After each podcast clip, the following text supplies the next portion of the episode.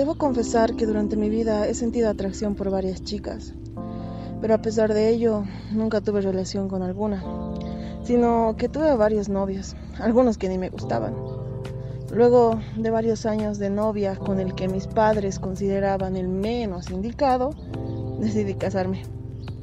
No puedo decir que fui infeliz, pero definitivamente había algo que no iba del todo bien. Un día se presentó en la oficina para trabajar temporalmente una chica súper antipática. Para mí la mayor del universo. Todo inició como una relación estrictamente de trabajo. Pasaron algunos días y una mañana estaba yo escuchando una de mis canciones favoritas. La cantaba a todo pulmón y con la mayor de las pasiones. Cuando de pronto ella entró y al escuchar la letra me preguntó, ¿Cuál es el nombre de esa canción? ¿Y quién la canta? Me parece muy bonita. Yo estaba entregada a mi interpretación que hasta que no hubo un interludio no le contesté. A partir de ese momento ya no me parecía tan antipática y empezamos a salir en grupo, a rumbear, a beber, a discotequear. Mi esposo no solo asistía a las reuniones, sino que formaba parte del grupo, porque trabajaba en el mismo sitio. Era impresionante ver cómo él me insistía para que saliéramos juntos y cómo le pedía a ella que fuera a casa a visitarnos. En una de esas salidas nocturnas, ella se pasó de tragos y se quedó a dormir en la casa, en mi cama. Allí comenzamos a conversar. Yo no sé por qué, estaba full nerviosa. Y de un momento a otro ella me dijo, tú me gustas.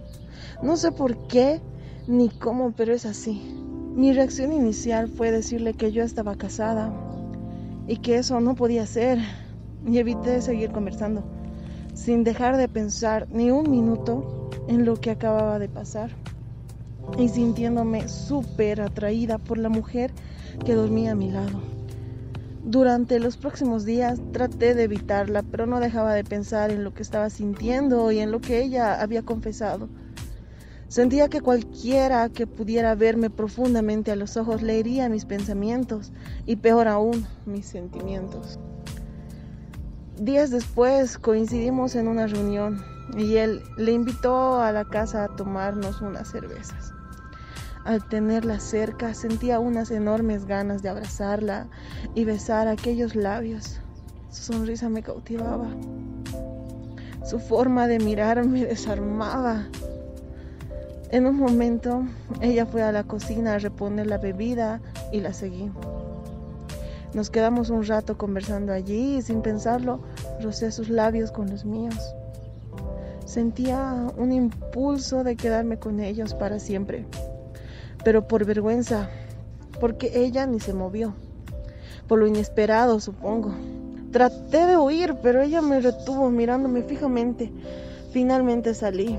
Luego de tomarme algunos segundos para recomponerme y calmar un poco la ansiedad, volví a donde estaba y sentí que su excitación y sus deseos estaban a la par de los míos.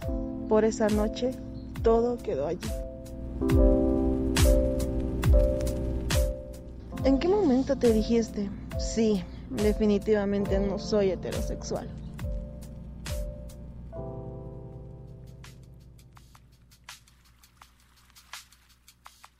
Hola, yo soy Fushi. Yo soy Yakusei. Y somos integrantes de la organización LB Sayari. Este es un podcast especial que estamos organizando por el mes del orgullo gay. Si no han escuchado la primera parte, vayan a escucharla. Esta es la segunda parte y va a haber una tercera, así que no se la pierdan. Ahora, ya que ha acaparado tanto el micrófono, le cedo la palabra a Yakusei. ¿Podrías continuar un poquito más? bueno, creo que eh, primero tendríamos que empezar por responder la pregunta. ¿En qué momento te, te diste cuenta? Definitivamente no soy heterosexual. El momento de revelación. Cuando te hacen preguntas para ver si puedes estar a la talla del resto de, de la comunidad. a mí me pasó cuando, bueno, cuando estaba entrando en la adolescencia, Es un poco complicado porque es esa época en la que no estás seguro de nada y todo es una fase pero al mismo tiempo todo no es una fase, mamá, ¿qué te pasa? Este es mi verdadero yo. pero es complicado porque entre todas, entre el mar de hormonas, de inseguridades, mientras suena Linkin Park de fondo, hay muchas cosas a las que no les encuentro respuesta y o sentido. Teniendo la edad que tengo, o sea, demasiada, puedo decirles que ser no heterosexual en esa época no era bonito, más cuando eras el marginal. Pero, y tratas de ocultarlo. Yo trataba de ocultarlo y hacer pasar como que simplemente no, no tenía interés romántico en nadie y, era sumamente apático a todo lo que me pasaba y era demasiado cool y alternativo para todos los, los que me rodeaban. Mientras luego cuando entré a la universidad y todo pasó, y escuché el primer capítulo para saber qué pasó en la universidad, ahí te das cuenta de que todo ha cambiado, de que ahora tienes doble inseguridad, porque no solo puedes ser rechazado por varones, también por mujeres. Y te das cuenta de que la cantidad de gente atractiva que da miedo se ha duplicado. ah, eso es horrible. y no sabes cómo proceder y no hay, no hay, no hay ninguna manera porque todo, toda la guía que tenemos siempre es heteronormada, entonces es como que... Además aquí creo que eh, esta, la ciudad de Sucre es bastante conservadora, ¿verdad? Porque cuando yo llegué era como que, no, tienes que esperar a que él te hable primero y él tiene que hacer esto. Y era de, pero yo quiero ir a hablarle al sujeto, que se ve interesante. no, pero es que así no funciona. Y, y bueno, me saca, me saca mucho de onda todavía. Pero entonces, imagínense todo eso y ahora súmale el no soy heterosexual y quiero, ¿verdad? Quiero, quiero hablarle a esa chica muy bonita, pero sin parecer demasiado joto. Creo que no se puede, porque las intenciones se sienten.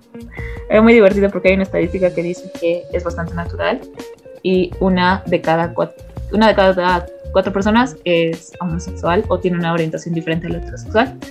Y mi grupo de amigos en la universidad éramos seis y siempre nos hacíamos la burla con quién de nosotros es no heterosexual allí. Y luego cuando fue el momento de salir y estar al descubierto ahí entre todos los cuates fue de, oh, ¿quién lo diría? En nuestro grupo de seis personas, tres no son heterosexuales. Significa que hay por ahí un grupo de seis personas con todos heterosexuales y a nosotros nos tocan los pies. ¡Genial! ahora que ahora me acuerdo y me río y agradezco mucho la, la la reacción que han tenido mis amigos porque tenía muchísimo miedo de que fuera a verlo de, otra manera, que fuera más difícil, ¿no?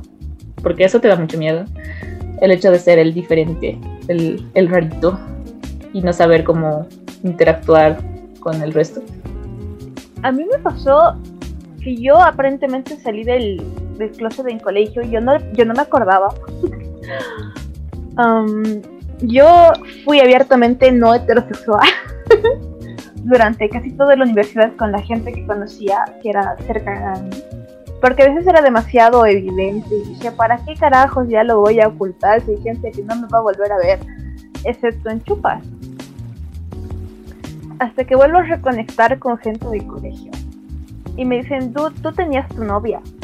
Y era, sí, pero a veces lo decía jugando. Y luego ellos eran, Claro que no lo decías jugando. Era obvio que sí tenías novia y era como, ah, caray, mi, mi, fachada de soy gay, pero no soy gay. Uh, Esto de ocultar a plena vista no está funcionando. Exacto. Y yo en colegio sentía mucho rechazo, demasiado rechazo por la persona por la que soy, por la persona por la que era, por la que soy siento bastante apego. eso, ese, es un tema muy diferente. Y en el tema de descubrir tu sexualidad y aceptarla, es, es un pedo completamente diferente. Aceptar que no eres heterosexual y luego aceptar que tienes una orientación distinta. Porque yo dije, ok, no soy hetero. una crisis. Y luego, ok, me gustan los chicos y las chicas otra crisis. Me van a decir que soy una golosa de inserte la palabra aquí que le gusta porque este es un programa, espero que para jóvenes también. Así que, demonios, no me van a aceptar en ningún lugar. Me van a relar en todos lados. Así que, horrible. Yo siempre cuento la anécdota de qué me pasa en Yahoo Respuestas, porque es cierto, en el 2010, ¿dónde preguntabas a la gente? O en foros de internet, o en Yahoo Respuestas. y en la primera opción siempre era Yahoo Respuestas. Y siempre había gente buena onda que te respondía, no, mira, lo que te pasa es completamente normal, eh, no por muchos cambios en tu vida, tal vez solo es una fase, tal vez seas bisexual, tal vez seas gay. Es algo que vas a descubrir con el tiempo. Hay gente muy buena onda en internet, pero también está el monstruo que dice, ah, se las va a comer todas. Y uno está con 14 años usando la computadora de su mamá medio traumado, borrando el historial de navegación. Así que no sean crueles con ustedes mismos si están pasando por este momento de descubrir su sexualidad, de explorarla, de aceptarla, porque um, van a haber momentos un poquito gachos. No necesitan ser gachos con ustedes mismos. Para nada. El mundo, ya se encarga de eso. Exacto.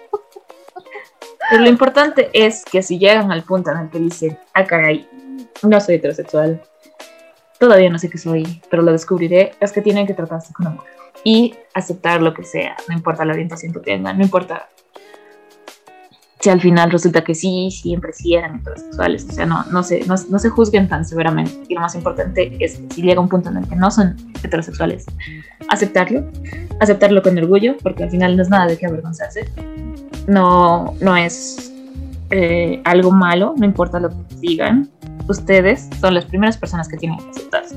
Antes de buscar cómo salir del armario en una sociedad conservadora, en una familia conservadora, que a veces es contraproducente, eh, piensen en aceptarse ustedes y estar en paz con ustedes, no ocultárselo a ustedes, no, no tratar de negarlo o huir de ello. Por algo hemos probado que las terapias de conversión no sirven.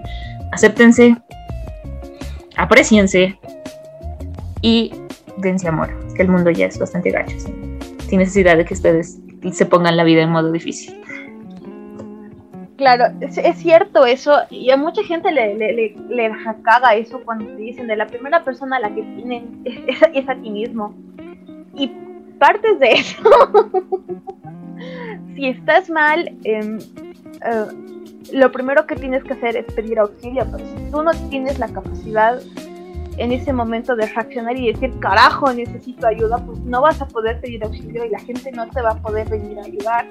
En este caso, si tú no te aceptas y te amas, intentas cambiar algo que no vas a poder cambiar porque es inherente a ti, entonces vas a sufrir regacho. Y no te mereces ese sufrimiento, para nada, nadie se merece ese sufrimiento. Uno merece sentirse amado y aceptado, querido y valorado. Así que si al final la dudaron y resulta, ah, bueno, sí soy hetero, pero todo en mi momento de duda es igualmente válido.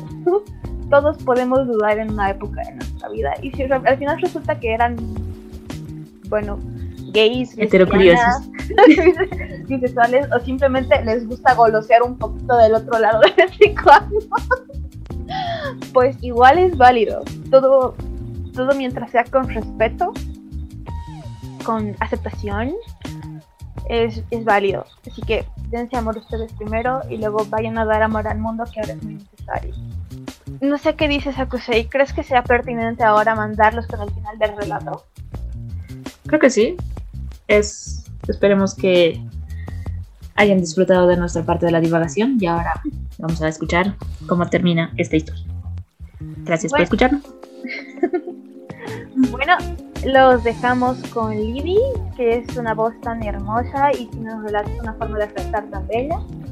Así que esperemos que esta vez el relato termine bien, no como en el primer capítulo.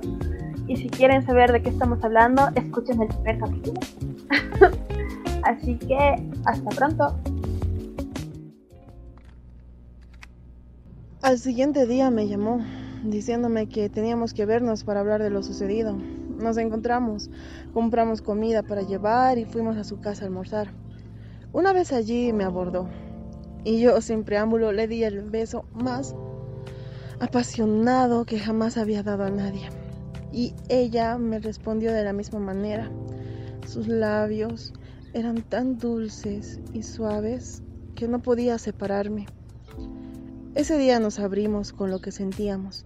Nos dijimos todo. Pasamos la tarde besándonos y acariciándonos. A partir de ahí comenzamos un romance escondidas. Ya no trabajábamos juntas, por suerte.